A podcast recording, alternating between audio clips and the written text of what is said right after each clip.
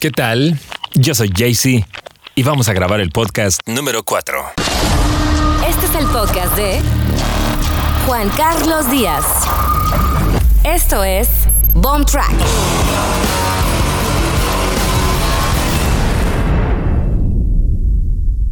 El COVID nos ha quitado tantas cosas en estos últimos dos años. Además de seres queridos, obviamente, un derecho básico que nos vimos obligados a entregar fue el de la libertad. Movernos con libertad. Libertad de salir a las calles, de reunirnos con amigos, de abrazar a nuestros seres queridos o hasta de respirar el aire puro sin necesidad de filtrarlo a través de un pedazo de tela, plástico o del material del que esté hecho tu cubrebocas. Muchos incluso perdieron la esperanza de que esto vaya a terminar algún día. Pero al mismo tiempo, y por contradictorio que parezca, como dicen en el Club de la Pelea, a veces perder la esperanza es libertad. ¿Sí? Cuando por fin somos conscientes de que algo pues simplemente no va a cambiar o no tiene solución, llega un momento de resignación. Aceptamos nuestro destino y aprendemos a adaptarnos sobre la marcha. Improvisamos, algo así como en el jazz.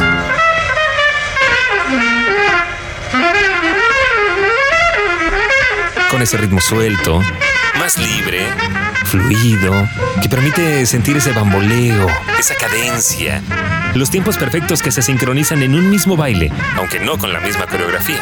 Un músico que improvisa tiene la opción de hacerlo por encima de las armonías de la pieza. Así pensaba Charlie Parker, quien podía tocar la misma pieza de dos formas totalmente distintas de la primera a la segunda toma, y aún así se podía distinguir la melodía. No importaba que no tocara las mismas notas que ya habían sido escritas.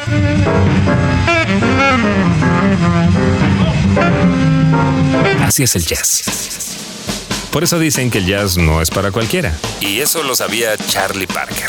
Pero también lo sabía el baterista de la banda más longeva y probablemente la más emblemática que haya dado el rock and roll. Un hombre que venía del jazz. Charlie Watts.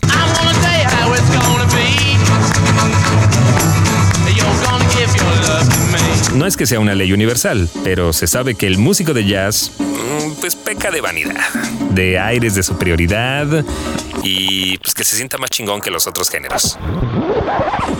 Así que cuando tres adolescentes cargados de adrenalina, esperanzas y sueños de ser estrellas de rock se acercaron a Charlie Watts para pedirle que fuera parte de su banda, este simplemente les dijo, odio el blues y el rock and roll. Los nombres de aquellos jóvenes eran Mick Jagger, Keith Richards y el emergente genio musical Brian Jones quienes tras varios cambios en la alineación de su banda, encontraron en Charlie el elemento perfecto. Alguien que le diera elegancia, finura y sobre todo que fuera virtuoso para lo que estaban buscando o lo que estaban creando. Pero la emoción de aquellos tres aspirantes a músicos tenía algo tenía actitud. Había algo en esos tres sujetos que le causaba curiosidad. Y fue precisamente ese espíritu apasionado el que hizo que Charlie Watts le diera una oportunidad al rock and roll en 1963. Una oportunidad, por cierto, que duraría 60 años. Y a pesar de un andar como el de ninguna otra banda que haya dado el planeta Tierra, llena de tentaciones, escándalos, incontables giras, cantidad de sencillos, millones de discos vendidos que los han elevado al título de las satánicas majestades, Charlie siempre se la llevó tranquila. Siempre fue el tipo discreto, siempre bien vestido, elegante, pero para quien tocar y ser parte de los Rolling Stones era como ser un chofer de ferrocarril que cruza el país para hacer una entrega como parte de su trabajo. Aún así, Charlie siempre se vio vestido de forma elegante. Nunca dejó el jazz. Y mientras los fans explotaban de emoción y coreaban las canciones de los Stones en estadios llenos, Charlie Watts solo esperaba el momento de regresar a su hotel, esperar la siguiente ciudad o visitar algún bar de jazz para sacudirse la distorsión de las guitarras y refrescarse con los acordes sincopados del jazz.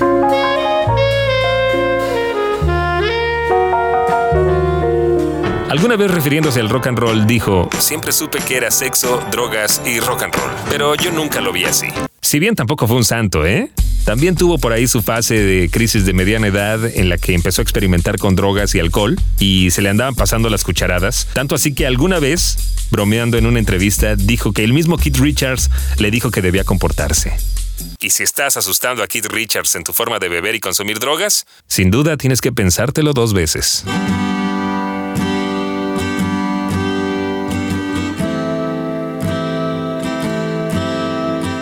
Charlie Watts ha muerto, y con él el estilo y la elegancia en el rock and roll.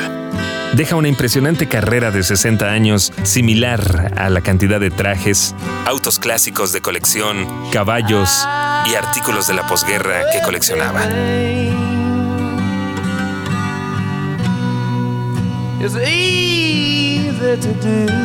Y entre todas las notas y reportajes que hay en torno a su muerte, me quedo con la descripción que hace Manuel Vilas, que es periodista del diario El País, y que dice más o menos lo siguiente.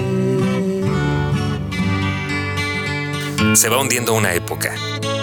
Se va desintegrando una filosofía. Porque el rock que nació en los años 60 del siglo pasado no era solo música. Era una forma de estar en el mundo, que ahora ya no está vigente. Lo más grande del rock era su ausencia de miedo. Los rockeros nunca tenían miedo. Los Stones eran el triunfo de una juventud sin miedo a perder el trabajo, sin miedo a quedarse sin nada, sin miedo al fracaso, sin miedo a la vida sin límite, sin miedo a las drogas, sin miedo al sexo, sin miedo a la policía, sin miedo a la destrucción. Y Charlie Watts, que venía de allí, de ese lugar maravilloso de la cultura popular donde no había miedo, sino unas ganas despiadadas de comerse la vida, se convirtió en un dandy del rock, en el anciano apacible que venía del abismo.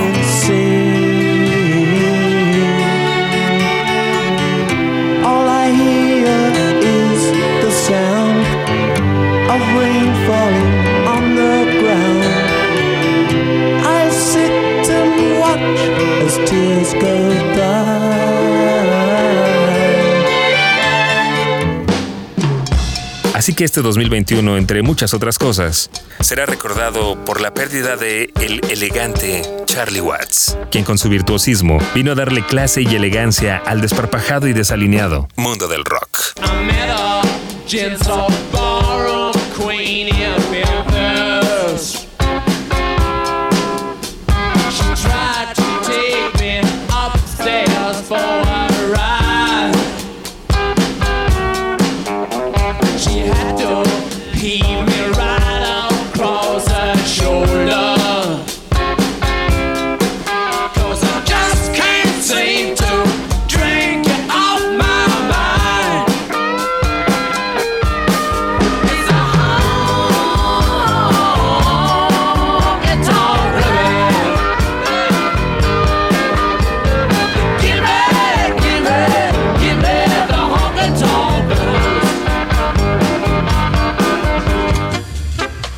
Estamos en una época complicada y es un buen momento para seguir las grandes enseñanzas de las figuras del jazz.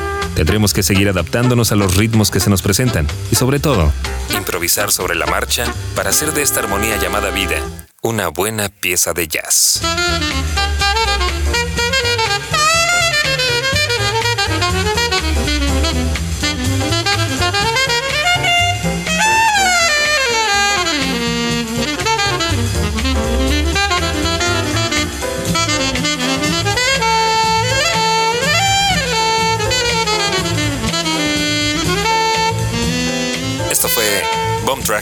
Explota tu mente. Este es el podcast de Juan Carlos Díaz. Esto es Bomb Track